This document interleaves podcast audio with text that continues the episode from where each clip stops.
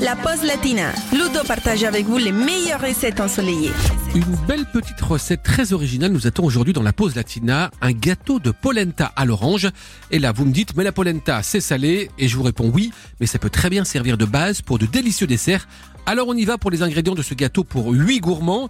Il nous faut 6 oranges bio, des belles oranges non traitées tant qu'à faire, 100 g de polenta instantané, 200 g de poudre d'amande, 3 œufs, 20 g de beurre pour le moule, 250 g de miel, 15 centilitres d'huile végétale et 5 centilitres de cointreau pour parfumer tout ça à la fin.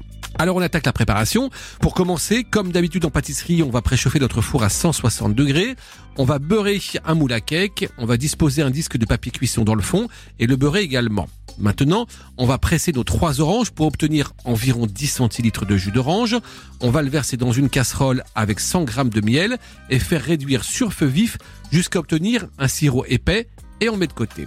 Ensuite, au batteur, vous allez fouetter le reste de miel avec l'huile pendant deux minutes, ajouter les œufs, puis battre encore deux minutes, ajouter le zeste râpé de trois oranges, incorporer la poudre d'amande, la polenta et les 5 centilitres de Cointreau. Vous versez la pâte dans le moule et vous enfournez pour 40 à 50 minutes. Vous laissez bien refroidir le gâteau dans le moule après la cuisson. Au moment de servir, vous allez décoller délicatement les bords du gâteau, puis le démouler et vous allez peler à vif les oranges précédemment zestées et les trancher. Et maintenant, vous servez le gâteau à l'assiette avec dans chaque part des tranches d'orange. Vous les nappez de sirop de miel et vous vous léchez les babines.